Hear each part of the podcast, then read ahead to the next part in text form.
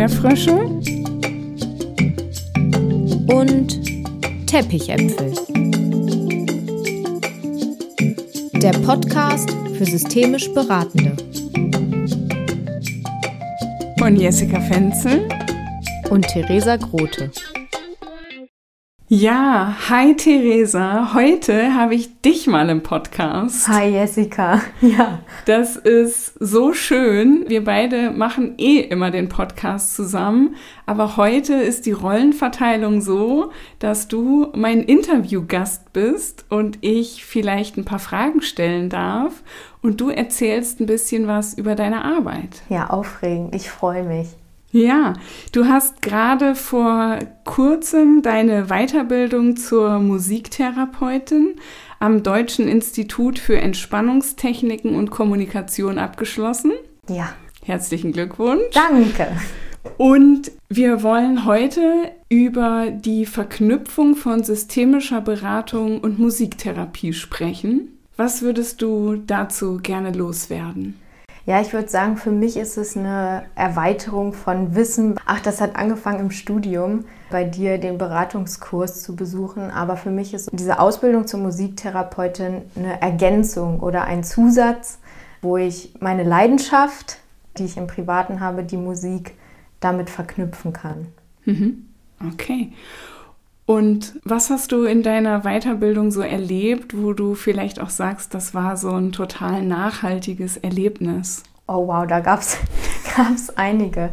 Also erstmal ähm, vielleicht auch, wie ich dazu gekommen bin. Für mich ist das privat so, dass ich, wenn ich irgendwie ein Gefühl in mir habe, mich ans Klavier setze, an die Gitarre gehe und dem, was ich da irgendwie fühle, einem Ausdruck gebe. Und für mich war so die größte Erkenntnis in der Ausbildung dieses Zusammenspiel von Eindruck und Ausdruck. Also ich habe einen Eindruck, ich habe ein Gefühl in mir und gebe dem durch Musik, durch Bewegung, durch ein Bild, also auch äh, kunsttherapeutische Gestaltungsmöglichkeiten, einen Ausdruck. Und ansonsten war die Weiterbildung für mich wirklich voll von Selbsterfahrung. Mhm. Und du hast jetzt so gesagt, da gab es so viele äh, Erlebnisse, die auch besonders waren. Teilst du eine Begebenheit mit uns? Ja, das war eine Körpertrance-Reise, also eine Tanzreise. Wir haben eine Stunde zu unterschiedlicher Musik, rhythmischer Musik, aber auch irgendwie so Heavy Metal und irgendwie ein Rumba-Tanz ähm, getanzt und das, was wir gefühlt haben, damit reingebracht. Und wir haben vorher die Aufgabe bekommen, geh mit einem eigenen Thema, das, was dich gerade beschäftigt, in diese Tanztrance rein. Man kann das erweitern, indem man eine Augenbinde trägt und ganz abgeschirmt ist. Das haben wir nicht gemacht.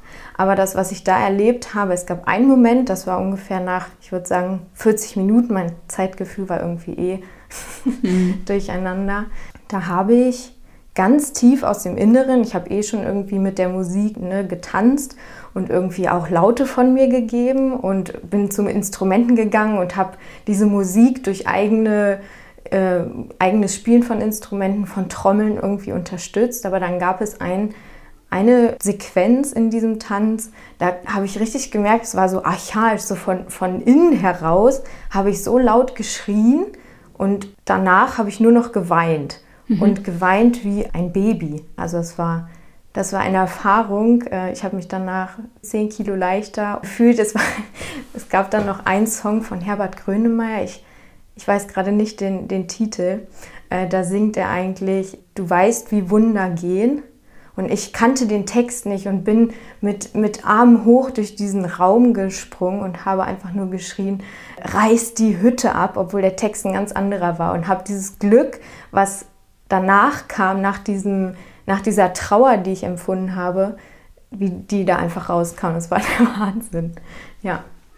Also so ein völliges Loslassen und so ein Durchleben von Gefühlen ja. und sich auch so ein Stück weit hingeben. Ja und mal nicht mit dem Kopf über Probleme oder Anliegen nachdenken, ja. so wie das ja Beratung so oft macht, sondern auf so einer ganz anderen Ebene mit seinem Thema in Kontakt kommen. Ja, das Erleben und daraus für sich Erkenntnisse irgendwie gewinnen. Und ich, also für mich ist so dieses, es gemacht zu haben, das Nachhaltige daran, dass ich mich daran immer wieder erinnern kann mhm. und mich in diesen Zustand auch hineinversetzen kann. Ja. Ich kenne das auch so ein bisschen äh, aus der Weiterbildung, die ich anbiete, dass da natürlich auch immer ganz viel Selbsterfahrung dabei ist und dass man diese tollen, wertvollen systemischen Methoden eben als erstes auch erstmal an sich selber ja. ausprobiert oder auch andere TeilnehmerInnen dann in die Rolle von Klientinnen schlüpfen und da so tolle Wachstumsprozesse angestoßen ja. werden. Die Prüfung war eine Demo-Session so. Mhm. Ich habe einen realen Fall aus der Familienhilfe, aus meiner Arbeit mit reingebracht und hatte mir vorher einen Plan gemacht, so und so möchte ich das Ganze machen. Und dann gibt es eine Klientin, gespielt von einer anderen Teilnehmerin aus der Weiterbildung und ich spiele dann den Jungen und wir kommen in einen Dialog über Instrumente. Und dann sagte die, die die Klientin gespielt hat, nee, ich, ich, ich will das jetzt hier so machen, das ist nur meine Wut. Und dann haben wir diesen therapeutischen Prozess gehabt von, sie hat ihre Wut an einem Instrument erklingen lassen, aber auch mit Bewegung und dann ging das über in Trauer und so. Und ich war mit meinem Plan irgendwie, dass ich so dachte, den kann ich jetzt mal beiseite legen, der funktioniert sowieso nicht. Und ich hatte jetzt, als ich dann wieder in die Arbeit eingestiegen bin, der Klientin von der Erfahrung erzählt und habe gesagt, ich habe die Weiterbildung gemacht und ich habe da ein Erlebnis gehabt und wollte sie mal fragen, wie, wie das da mit ihrer Wirklichkeit so zusammenhängt. Und sie sagte, wow, das ist ja Wahnsinn, was Sie hier erzählen. Das passt so, dass ich, ja, dass ich kann damit gerade ganz viel anfangen. Und das bestärkt mich nochmal darin, das in die Arbeit auch mit reinzunehmen. Ja, das ist so wertvoll. Ich kenne das auch aus so Supervisionen oder auch aus Aufstellungsarbeit, dass man so das Gefühl hat, die Person, um die es geht, ist wirklich im Raum, obwohl die gar nicht weiß, dass ja. man gerade über sie oder auch über ihr Thema spricht. Ne? Ja einfach super spannend. Ja, Aufstellungsarbeit ist für mich insofern interessant. Ich bin ja noch ganz frisch dabei, aber die Verbindung aus Aufstellungsarbeit im Rahmen von systemischen, also systemischer Therapie verbunden mit Musik und, und Instrumenten. Also Instrumente als stellvertretende zu benutzen oder genau Stellvertreter, die die Instrumente spielen. Da gibt es so viele Möglichkeiten, wo ich mich auf jeden Fall noch zukünftig weiterbilden möchte. Ja, voll schön. Und du hast jetzt schon so auch erzählt, dass du auch schon während der Weiterbildung und auch schon davor ja auch Musik in deine Arbeit mit einbezogen hast. Was war vielleicht auch so ein Moment mit einem Kind oder einem Jugendlichen, wo du so ein, ja, so ein Kribbeln im Bauch gemerkt hast? Mhm. Erst letzte Woche in einer sozialen Gruppe, ich mache einmal in der Woche die soziale Gruppe mit, und der Satz von dir, einen Unterschied machen, der einen Unterschied macht. Ich habe Instrumente mit in die Gruppe gebracht und wir machen immer so am Ende so eine kleine Reflexionsrunde von, wie war der Tag, was hat dir heute besonders gut gefallen, was wünschst du dir fürs nächste Mal. Und ich habe gesagt, ich habe heute Instrumente mitgebracht und wir machen das Ganze heute mal musikalisch. Also stell mal musikalisch dar, wie du den Tag fandest und alles. Wie soll das denn gehen? Mhm. Hä? So, und dann haben sie da ihre zwei, drei Instrumente genommen und ich fand es bemerkenswert, wie die anderen gelauscht haben, wie die wirklich einfach zugehört haben. Wir haben das unkommentiert gelassen. Die Kinder hatten dann noch die Möglichkeit, hinterher was zu sagen, was ihnen wichtig war, was sie da gespielt haben. Aber mir ist wirklich deutlich geworden, so dieses Lauschen und sich auch überwinden, mal auch so reinzuhören, wie klingt denn das? Mhm. So, wie klingt das, wie der Tag heute war? Es ist ja erstmal so, ja, wie soll ich das darstellen? Aber es ist möglich und das war für mich ja, schön zu sehen. Ja, das bringt auch nochmal so einen anderen Aspekt, finde ich, gerade rein, weil ich mich auch gerade mit dem Hören beschäftigt habe und so denke, man kann nicht nur mit den Ohren hören, sondern vielleicht auch mit den Augen oder auch mit dem Herzen.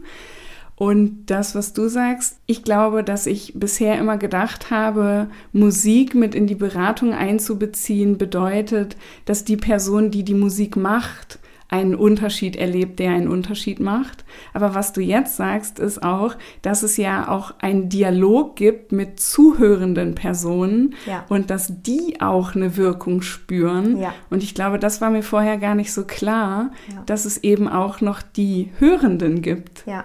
Ein anderes Beispiel ist, äh, dass ich mit einer Mutter also eine Lebenslinie auch musikalisch dargestellt habe Natürlich sind in der ambulanten Jugendhilfe die Möglichkeiten begrenzt. Ich kann da nicht all mein, mein Instrumentenrepertoire irgendwie mitnehmen. Aber äh, ich kann natürlich auch die Aufgabe geben, so habe ich es gemacht, suchen Sie sich mal für jeden Abschnitt in Ihrem Leben so ein Stück raus, was diese Phase beschreibt, von der Stimmung, vom Text. Und dann sind wir in der Sitzung danach diese Songs durchgegangen. Und das Erste, was ich gesagt habe nach dem Hören, war mein Feedback, das ich gehört habe. So, und daraus dann auch Hypothesen zu entwickeln und die ins Gespräch mit reinzubringen und dann die Klientin erzählen lassen, was ist denn da gewesen? Erzählen Sie mal. Mhm. Und über die Musik dahin zu kommen, was, was steckt denn eigentlich dahinter? Cool. Ja. Hört sich total spannend an. Es gab ja vor ein paar Tagen auch einen ähm, Workshop zum Thema Auftragsklärung als Ergänzung zu unseren beiden Podcast-Folgen 17 und 18, ja. wo es auch um Auftragsklärung ging. Und ich hatte da die Chance, mit einer Teilnehmerin in einer kurzen Sequenz zu ihrem eigenen Thema zu sprechen und so eine kleine Mini-Beratung zu machen.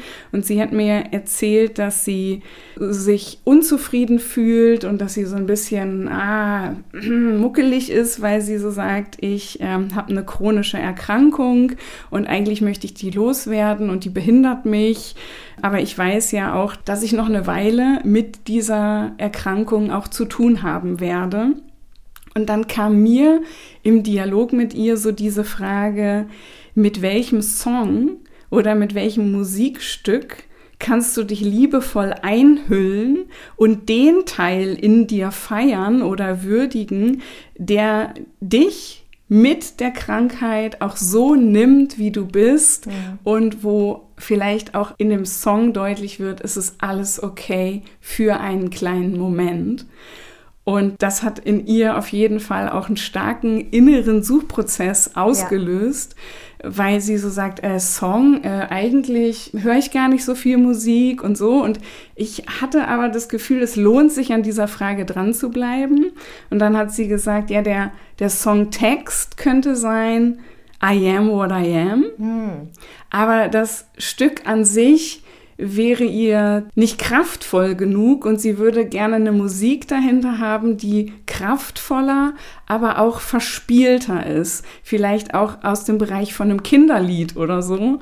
Und da habe ich so gedacht, oh, wenn jetzt Theresa hier wäre, die könnte sich ans Klavier setzen und vielleicht einfach auch mal so ein paar Dinge improvisieren, um dieser Frau das auch quasi nicht nur im, dass sie es nicht nur im Kopf hat, sondern dass sie es auch hören kann. Mhm. Wenn du da gewesen wärst, wie, wie wärst du darauf eingegangen?